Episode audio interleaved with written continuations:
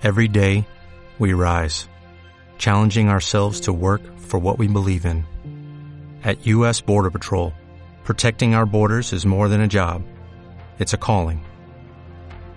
Agents answer the call, working together to keep our country and communities safe. If you're ready for a new mission, join U.S. Border Patrol and go beyond. Learn more at cbp.gov/careers. ¡Hola! ¿Cómo les va? Ya es viernes. Mi nombre es Mayra Campos y esto es Yo no tengo, estilo. estilo. La clase pasada hablábamos de la moda en redes sociales. ¿Cómo, Chemo? Dije clase. no es cierto. No, neta. Me estás mintiendo, Chemo. ¿Recuerdan a mi amigo Chemo, el que lleva la producción y los controles de este podcast? Perdónenme, amigos. Esto para nada es una clase. Les decía que la semana pasada hablábamos del estilo en redes sociales y no saben la cantidad de mensajes que recibí de gente que me decía que se super identificaba con el tema. Pero hoy quiero hablarles del estilo discriminatorio de la moda en general. Y bueno, esta semana tuvimos muchísimas noticias nuevas. Eventos que salieron a la luz, la Casa Blanca, Trump, los ovnis, entre otras cosas. Esta semana se habló del racismo y la discriminación que existe en la sociedad y por supuesto el mundo de la moda no está exento de esto.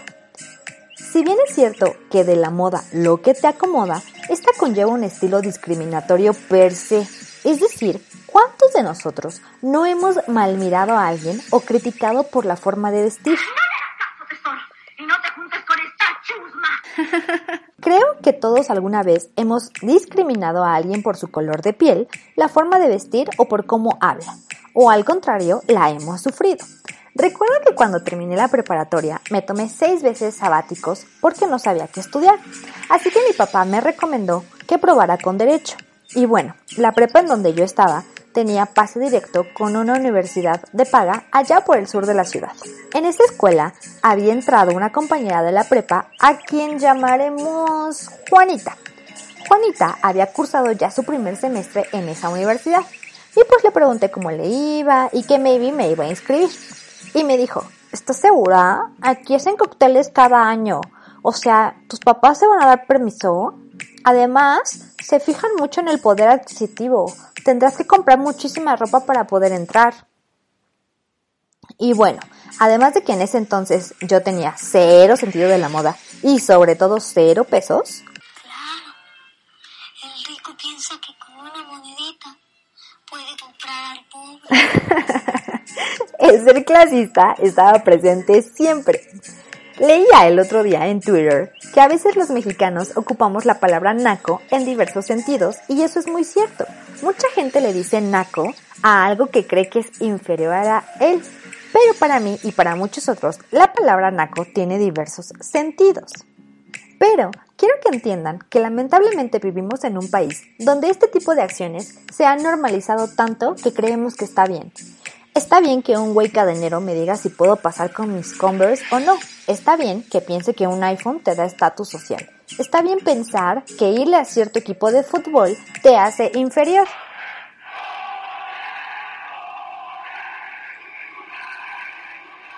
Ay, no, Chemo. No, no, no, es que tú sí eres naco, la verdad. No es cierto.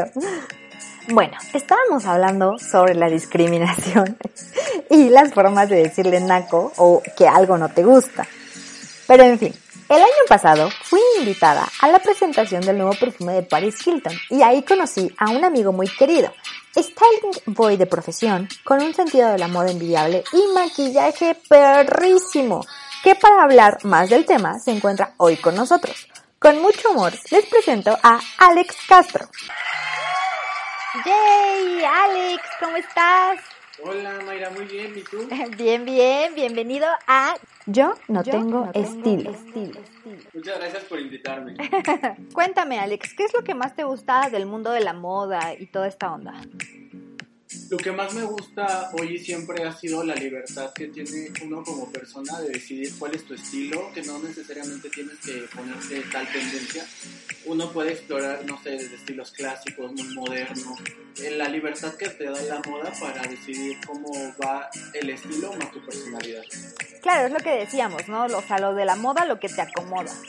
Claro. Y, y esa, esa frase es como también discriminatoria, porque a lo mejor yo soy una, una persona que le gusta usar cierta cosa o cierto tipo de ropa, pero no me queda. Y siento que la gente me puede ver mal porque dicen, ay, ¿cómo se atreve a ponerse eso? Sí, pues es que también pasa como que ya estamos acostumbrados a ciertos este, esquemas, ¿no? Que nos marcan mucho la sociedad como de, ah, por decir, si eres de tez clara, no puedes ponerte tales colores porque te Ujú. ves muerta. Y si eres persona de color, no puedes ponerte co- no te puedes poner oscuro porque te vas a- no te vas a ver. Y es así como de, ok. Sí, claro, la misma moda te está haciendo discriminatorio contigo mismo. ¿Tú sientes que hay complejos? Sí, sí, o sea, tanto complejos en la sociedad como uno mismo, también lo personal, y me imagino que todos se van a sentir identificados, pasa que cuando eres niño, les digo, a mí no me importaba, pues, qué, qué pasaba, pues a ti solo te interesaba tener amigos, Ajá. comer, pero como vas creciendo, el clásico, vas a la escuela y que el uniforme se lo ponen de tal manera, ¿no? Que sí que te lo pones al revés para verte cool según Ajá, este, ya cuando vas este, a la prepa, que ya no usas uniforme, ya vas viendo así como la ropa, ¿no? El que lleva la ropa heredada, el que le puso a la ropa, sí, y claro. ya va marcando su estilo, o ve las moditas, ¿no? De que, ay, por tal película se puso de moda, no sé, ponerte gorra, y ahí van todos como ovejas a ponerse la gorra, ¿no? Ajá. Y si no te pones la gorra, pues no estás en la tendencia. Sí, claro, o sea, la moda es, es muy específica con algo. Pero esta parte de discriminación, ¿tú, ¿tú has discriminado a alguien, Alex, en algún momento?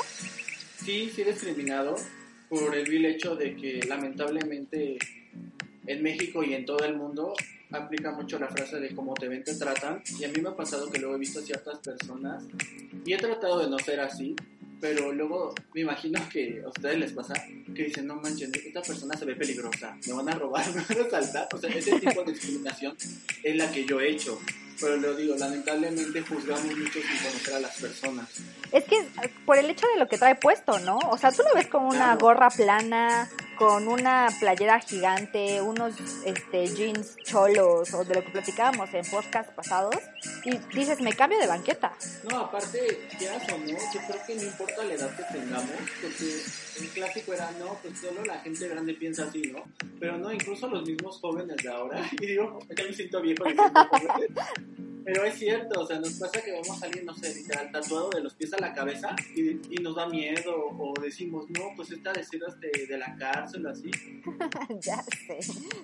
Pienso que todos en algún momento hemos discriminado a una persona por su condición social, por su color de piel y hasta por cómo se ve. O sea, lo hemos hecho en automático. A lo mejor también nos agarran nuestros cinco minutos de que soy parido por los dioses y soy mala onda con las personas. A mí, por ejemplo, me ha pasado que a veces eh, eh, me dicen, oye, es que le hablaste medio feo a la mesera o le hablaste medio feo a la que está teniendo la de, los zapatos, ¿no? Pero es algo que ha- hago sin, iner- sin pensarlo, lo hago en inercia, sin pensarlo. Y la verdad sí, sí siento feo porque yo no quiero ejercer esa como discriminación, este, mm, así tal cual explícita, ¿no? O sea, no es por algo que quiera hacer. ¿Tú has estado en esa situación en algún momento? Sí, fíjate que yo me he dado cuenta que todos como personas, por lo que hemos dicho en el podcast, de que ya nos sentimos atacados, ¿no? De cualquier este, palabrita, porque antes decías una palabra muy X era como jajaja, y ahorita ya es así como de tú, ten cuidado con lo que dices porque te, te amenazan de te voy a demandar, ¿no? Sí, ya sé. Y es lo que te digo, o sea, la discriminación la vemos en todo momento y en cualquier lugar. ¿O saben qué ha pasado? Que luego yo me he fijado mucho ya que nos gusta, pues, por eso es este podcast de moda, Ajá. que cuando voy a las tiendas, no sé si todas, porque tampoco he sido tan observador, pero tienen un letrerito de uno por uno, así pequeñito, pequeñito que te tienes que agachar al piso a verlo, que dice, en esta tienda no se discrimina por orientación sexual, religión, este, nivel socioeconómico, bla, bla, bla, bla, bla. Y no quiero quemar a ninguna tienda, pero las clásicas de moda rápida, yo creo que todos se van a sentir identificados. Uno va con la mejor intención. Sí, claro. Animado, como lo que decimos, no sé, de las tendencias. Como el año pasado de la ropa negra. Ajá. Y digamos, como de, ay, voy con mi siete neón. Ya vas a la tienda ilusionado o así. Y el de, disculpe, ¿tienes de mi talla? Y el clásico. Así de que te pueden atender bien. Y, no, no hay de tu talla. Y tú te quedas así como desde ahí también ya puede ser un ataque de agresión a tu persona. Porque Claro. yo- luego pasa que, o sea, hay gente que tiene complexión muy pequeñas y aún así ni les cabe la ropa. Y yo creo que también a muchos les ha pasado eso, de que ya todas las tiendas están manejando otra vez ese estilo como de, vamos a fomentar casi casi la anorexia. Sí, claro. ¿Y ¿Qué pasa? Que tú, no sé, si por si yo como chavo decía, pues ya no quiero estar tan delgadito, y ahora quiero, no sé, ponerme fuerte, musculoso, van a decir, no, pues este está gordo, ¿no? Y te van a decir, no es talla para ti, joven. O lo de la chava, luego pasa que por la cuestión del gusto, luego Ujú. este, pues las tallas cuestan mucho trabajo, y desde ahí es como que la primera este, foco rojo que yo veo en una tienda, que tú ya no te sientas a gusto. Claro, y para nada estamos hablando de esa tienda que tiene nombre de mujer. O sea, para nada, para nada, donde los que te atienden se sienten paridos por los dioses y los nacos somos nosotros. Ajá, porque aparte volvemos a lo mismo, dicen, no discriminamos por la, ¿cómo decíamos? Este nivel socioeconómico. Ajá. Y luego pasa que no sé, si entra una persona así súper sencillo, que viene del gimnasio o algo, entonces te quedan viendo así como de, mm, atiéndelo tú, porque está, los ves de lejos. o sea, Sí, los ves de lejos, sí, claro. tú, no sabes que no vamos ninguno. Y se van así como con las manos de, oiga, ¿qué onda? Sí, claro, ha habido un montón de memes sobre esa tienda tan famosa. Oye, Alex, y ya para finalizar, ¿tienes algún consejo o alguna recomendación para las personas que nos están escuchando? Yo lo que les recomiendo es que hay una regla de oro, que no sé si la sepan, que es la regla del closet del éxito. El closet del éxito dice que una prenda, no importa lo que sea, puede ser desde un accesorio como un anillo o una prenda grande un abrigo, Ujú. si está en tu closet y lleva un año sin sacarse, para afuera. Porque si ya dura un año, ya no la vas a volver a usar. Es mentira eso de que la usas.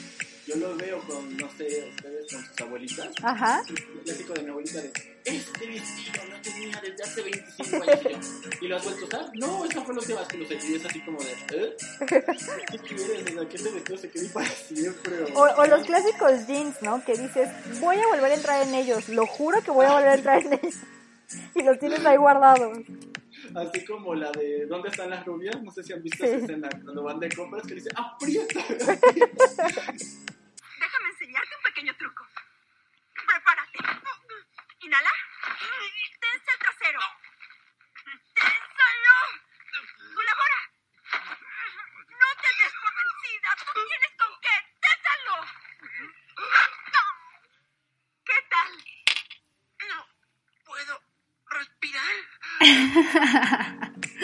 Pues ya saben, o sea, si ya se les acabaron las ideas de qué hacer en esta cuarentena, pues pueden echarse un clavado a su closet y ver qué es lo que, que todavía les, les este, queda, todavía pueden usar, qué se puede donar, qué, qué cosas ya pueden sacar del closet. Y bueno, si ustedes buscan más consejos, pueden seguir a mi amigo Alex en sus redes sociales. Cuéntanos, Alex, ¿cómo te encontramos en redes sociales? ah bueno en Instagram como en mi canal de YouTube encuentran como Maslolex ahí pueden ver este tips de maquillaje consejos sugerencias y pues cualquier cosa que hayan escuchado este podcast déjenmelo en los comentarios para que yo sepa que vienen de Claro, entonces este, háganle caso al buen Alex. Si sí necesitan algún consejo de maquillaje, de qué hacer, las anécdotas de, de la moda, del estilo, síganlo en sus redes sociales. Y pues bueno, Alex, muchísimas gracias por participar en nuestro podcast. Que ya sabes cualquier cosa pues aquí pues. Pues, digo pues como todos pues ya sabes dónde estoy en mi casa literal tu casa es tu casa Gracias. Muy bien amigos, hemos llegado al final de este episodio. Nos escuchamos la siguiente semana. No olviden ver mis historias y seguir a mi amigo Chemo que la vez pasada se me olvidó publicar su username y ya me está reclamando. Entonces, chequen mi Instagram. Bye. Mi nombre es Mayra Campos y nos escuchamos la siguiente semana. No te olvides de seguirme en Instagram, TikTok y Twitter como arroba un platanito y en Facebook como Mayra Campos, asesora de imagen. ¡Los quiero! Yo no tengo estilo.